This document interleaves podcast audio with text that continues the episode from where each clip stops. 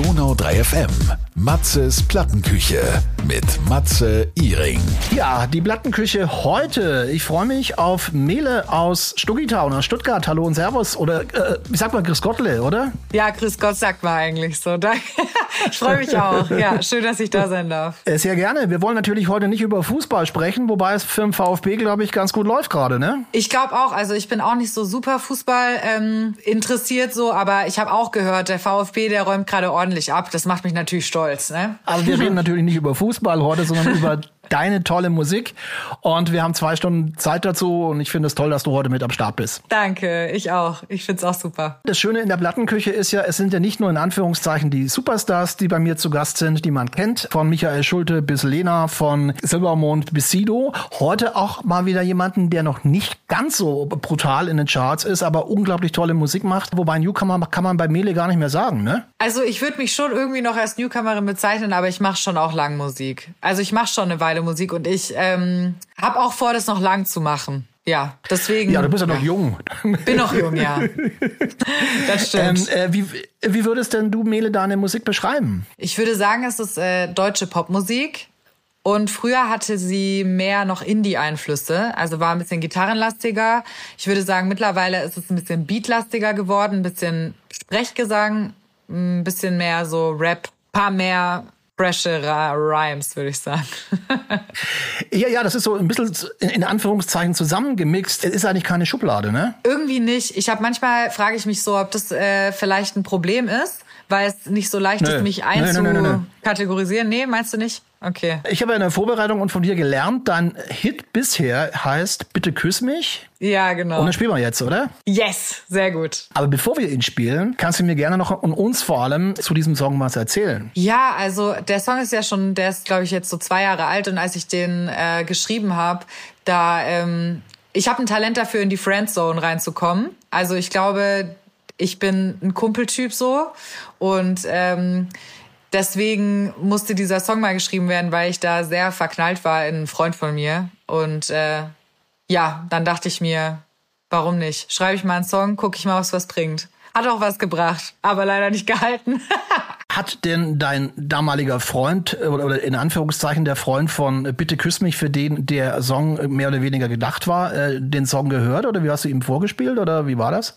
Ja, es war, ich habe ihm den Song dann geschickt. Also ich habe es so wirklich so voll romantisch, dramatisch gemacht. Habe ich ihm den Song so geschickt und dann meinte ähm, er so, hm, ähm, soll ich mich angesprochen fühlen? Und dann meinte ich so, ja. Und dann haben wir uns auch mal geküsst sogar. Also es hat sogar geklappt. Ich kann, kann den Song empfehlen auf jeden Fall. Für alle, die sich nicht trauen, es vielleicht so auszusprechen.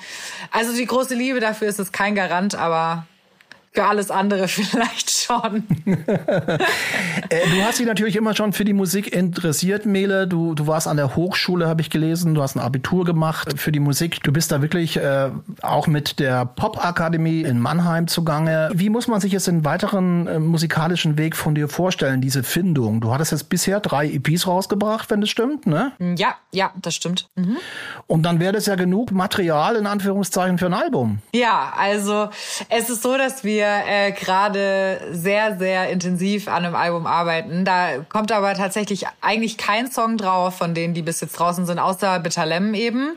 Ähm, mhm. Es ist quasi so, dass wir jetzt äh, das Album von neu starten auch durch das Signing bei Warner. Also ich hatte ja, habe das große Glück, dass ich jetzt vor ein paar Wochen einen Plattenvertrag unterschrieben habe, meinen ersten Plattenvertrag. Da oh. äh, freue ich mich sehr drüber. Du, da quatschen wir gleich drüber. Da quatschen wir gleich drüber, weil viele ja. Menschen denken sich, wie wie läuft das? Ist es ist es in Berlin irgendwo im 18. Stock am Eichentisch, wo ein, ein, ein Plattenboss mit einer Zigarre sitzt und nebendran ein Whiskyglas und dann der Künstler oder die Künstlerin davor. Es gibt einen Plattenvertrag bei Warner in Germany. Ist ja keine kleine Plattenfirma, sondern eine relativ große. Du hast ja illustre Kollegen dort, also von Coplay über Odo Lindenberg. Also das läppert sich. Da bin ich jetzt auch noch mit drin, ja, im Topf. Klasse.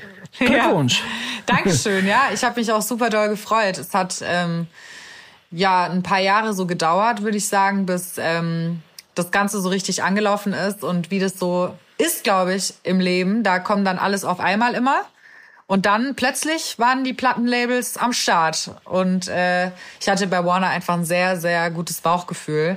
Außerdem habe ich, als ich acht war, ähm, habe ich letztens ein Video von mir gefunden, mit Camcorder aufgenommen, wo ich gesagt habe, dass ich einen Plattenvertrag bei Warner unterschrieben habe. also so im Spaß. Und dann dachte ich mir so, das ist ein Full Circle Moment. Also dann muss ich ja auch jetzt zu Warner gehen. Das ist ja obvious. Ja. Jetzt nochmal auf diesen Eichentisch zurück und den 18. Stock mit dem Plattenboss, der mit der Zigarre oben sitzt. War das wirklich so oder wie muss man sich das vorstellen? Es war eigentlich so, dass meine Managerin einfach so ein paar Nachrichten bekommen hat, halt von den unterschiedlichsten Labels. Und ähm, dann haben wir uns mit dem A&A, es war eigentlich einfach ein Zoom-Meeting, da haben wir gesprochen und ähm, ja, mein A&A meinte dann so, also ein A&A für alle, die es vielleicht nicht wissen, ist so der zuständige Mensch beim Label, der so nach neuen Talenten sucht. Und ähm, genau. Und wir haben dann einfach so gequatscht und es hat sich voll gut angefühlt. Und dann haben wir uns nochmal getroffen und es war auch richtig schön, aber er hat keine Zigarre geraucht und auch kein Whisky getrunken. ähm, es war ganz brav bei so einer Limo und äh, vietnamesischem Essen wurde der Deal quasi besiegelt. Und dann beim Unterschreiben von diesem Vertrag nochmal natürlich Champagnerkorken knallen lassen. Aber du musst natürlich jetzt schon noch ein bisschen was arbeiten. Also es ist nicht so, dass du jetzt ausgesorgt hast, oder? Nee, ich habe noch, nee, ich hab noch nicht ausgesorgt. Das kann man nicht sagen. Also ähm, okay. ich sag mal, finanziell sieht's äh, besser für mich aus jetzt, aber ausgesorgt noch nicht. Schau an, eine Managerin hast du schon. Ja, die habe ich schon länger, die habe ich schon drei Jahre lang. Die, die Managerin managt dann wirklich alles für dich, oder? Ja, also meine Managerin und ich habe das mal geguckt. Wir schreiben uns im Schnitt 60 WhatsApp-Nachrichten pro Tag. Also es geht wirklich oh. um alles. Ja, ja, also es ist wirklich, es geht um wann ich wo wie sein muss, Rechnungen, Musikvideodrehs, irgendwelche, also alles wirklich. Man kann sich nicht vorstellen, wie viel Arbeit eigentlich dahinter steckt hinter diesem äh, Job und wie viel Kommunikation mhm. auf allen möglichen Kanälen. Ja, also sie ist auch meistens dabei, wenn ich irgendwie unterwegs bin oder so. Ist schon sehr ähm, cool. Fast so auch familiär, würde ich sagen, ja. Wenn ich mich noch richtig erinnere, auf dem Cover zu Bitter Lemon war ein Pferd, ne? ist richtig. Es, also ist, da, ist es dein, dein Hobby nebenbei, dass du reitest? Nee, gar nicht. Ich habe auch eigentlich ein bisschen Angst vor Pferden. Ich weiß auch nicht, ich, ich saß so mit Freunden zusammen hier in Stuttgart am Marienplatz saßen wir und dann habe ich so gesagt irgendwie so, boah, ich weiß nicht, was ich in meinem Musikvideo machen soll. Und in dem Song mit Talem geht's ja so ein bisschen um den Kontrast zwischen, naja, Stadt und Land, Stadtmädchen, Dorfjunge so. Und dann meinte eine Freundin von mir, ja, sie wisst auch nicht, ja, nimm doch einfach ein Pferd ins Video mit rein. Und ich fand's irgendwie genial. Ich weiß auch nicht, was. Es hat einfach, ich habe direkt gedacht, ja, na klar, Pferd, vom Land in der Stadt und dann haben wir das halt so gemacht. Aber es war ein Aber sehr aufregender Dreh. Ja, du warst ja auch bei dem Pferd sehr nahe, würde ich sagen. Ne? So ein Pferd kann ja auch beißen. So ein Pferd, das war halt auch, ich habe irgendwie mit einem Pony gerechnet und dann war das aber so ein richtiges Pferd, also so ein Riesenpferd. Ähm, ja, aber das war ein extra so ein Pferd, das war ausgebildet für Film und Fernsehen und so und deswegen war es eigentlich ganz brav. Mele ist heute zu Gast aus äh, Stuttgart in der Plattenküche, ähm, macht tollen deutschen Pop, kann man sagen, mit Einflüssen von Rap, mit Einflüssen von der Elektronik oder elektronische Einflüsse, wie das so schon heißt. Und wichtig sind ihr natürlich, wie bei vielen, vielen Künstlern, die Texte. So. Und die sind so ein bisschen eindeutig, zweideutig und das gefällt mir bei Mele. Pornos im Bett. Und da dachte ich mir, ich finde es ja echt cool, dass es mal jemand dieses Thema aufgreift, weil ich kenne kein Lied, das in diese Richtung geht. Ähm, ja, voll. Also es geht so ein bisschen. Ähm, es ist nichts um, Schweinisches, um Gottes Willen. Es ist nichts Schweinisches, ja? Nee, nee, nee. Äh, äh, voll im Gegenteil sogar. Also genau. es äh, mhm. geht so um sehr traurige Phasen in meinem Leben, ähm, wo ich einfach, also Pornos stehen dann auch so ein bisschen übergreifend für Reize, die man dann irgendwie, dass man wieder was fühlen will und halt wieder irgendwie glücklich sein will, so. Äh, das kann aber mhm. auch für alles andere stehen letztendlich, aber ja. ich habe halt dieses Bild dann gewählt, ja, genau. Was haben die Eltern gesagt, als du den Song denen vorgespielt hast? Fanden sie gut. Ja, Fand sie schön. Ja. Finde ich cool. Find die sind cool. da aber auch ganz entspannt. Also ich glaube, spätestens seit, seit ich den Song Deine Cousine rausgebracht habe, haben die auch gar nichts. Also da ist alles, alles okay, alles egal. Wie muss man sich jetzt das Ganze aktuell vorstellen, Mele, was das Texten angeht? Du hast gerade von einer Managerin erzählt, die dir 60, 70 WhatsApp-Nachrichten am Tag ungefähr schickt. Und es ist ja gerade jetzt nach diesem Plattenvertrag, der unterschrieben ist, natürlich die Findungsphase, wo man sagt, okay, es muss jetzt irgendwann ein, ein tolles Produkt rauskommen, man muss sich finden. Es geht um so viele Dinge wie Cover, um wie Erscheinungsbild, Homepage. Es sind ja wahrscheinlich tausend Sachen, die da äh, gerade aktuell reinfallen an so einem Anfang, ne? Ja, auf jeden Fall. Also es ist gerade sehr viel los, aber ich mag's voll. Also es gefällt mir, dass viel los ist, aber es ist auch manchmal, also zum Beispiel heute Nacht konnte ich nicht so richtig gut schlafen. Da habe ich so gemerkt, mh, hm, okay, okay, jetzt mal wieder so einmal Sauna wieder. Und dann bin ich wieder bereit. Ja, genau. Also man mhm. muss so, finde ich, so in so Phasen, wo dann so viel ist, schon immer mal so auf sich aufpassen. Ähm, aber das äh, mache ich ganz gut.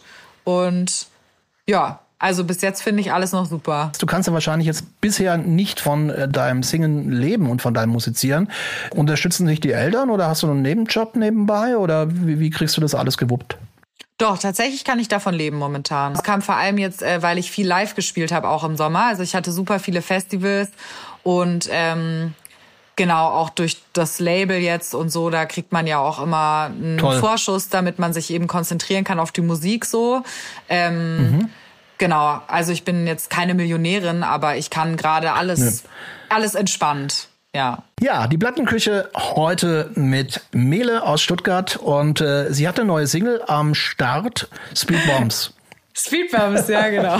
Ähm, also in dem Song, der Song ist so entstanden, dass ich, ähm, ich hatte eine Session in Berlin und ich äh, fahre nicht so oft in Berlin Auto.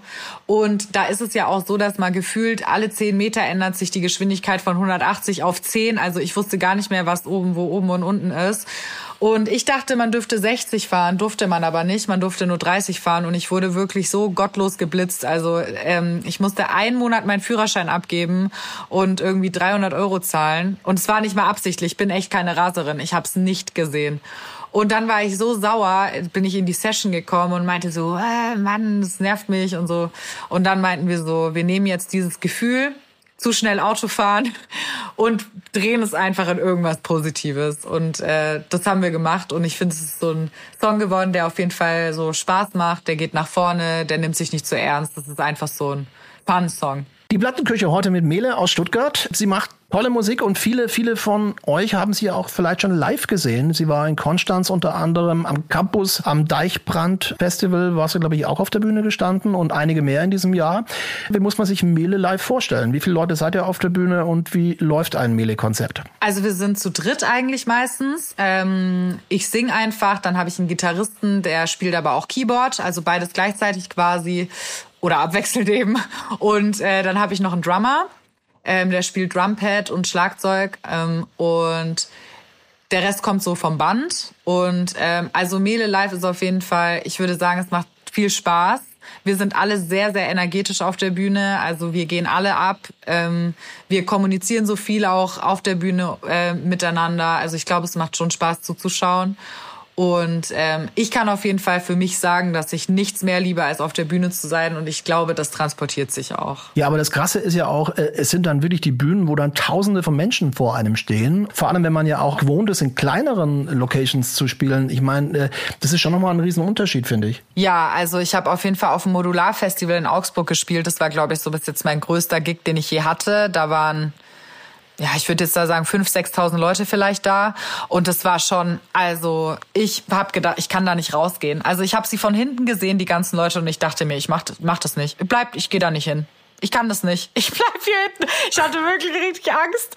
Aber dann war ich auf der Bühne und es war so schön einfach. Also es war einer der schönsten Tage meines Lebens, glaube ich, so. Die Leute hatten so Bock und waren richtig offen, keine Ahnung, auch weil viele mich ja auch nicht kannten, aber alle hatten irgendwie Bock auf neue Musik und so und es war richtig toll. Also ich liebe einfach auf der Bühne stehen, ja. Und dann ist ja das Krasse auch, glaube ich, für euch, weil, wie du gesagt hast, es gibt ja noch kein Album, nur die EPs und die Songs, die man dann über YouTube oder über, über Streaming bekommt von euch, wenn dann die Texte mitgesungen werden, oder? Ja, das ist wirklich das Schönste auf der Welt für mich. Also es gibt echt nichts Schöneres für mich. Deswegen, ich bin auch immer so, also ich glaube, das erste Mal, als ich so richtig gemerkt habe, boah, Leute hören wirklich meine Musik, war so auf dem Southside letztes Jahr. Und ich habe da auch auf der kleinsten Bühne gespielt und es waren halt 300 Leute da oder so um den Dreh. Aber die 300 waren richtig da und hatten richtig Bock drauf und konnten alles mitsingen und ich konnte es gar nicht fassen. Ich habe damit nicht gerechnet. Deswegen, das war schon ganz toll, ja.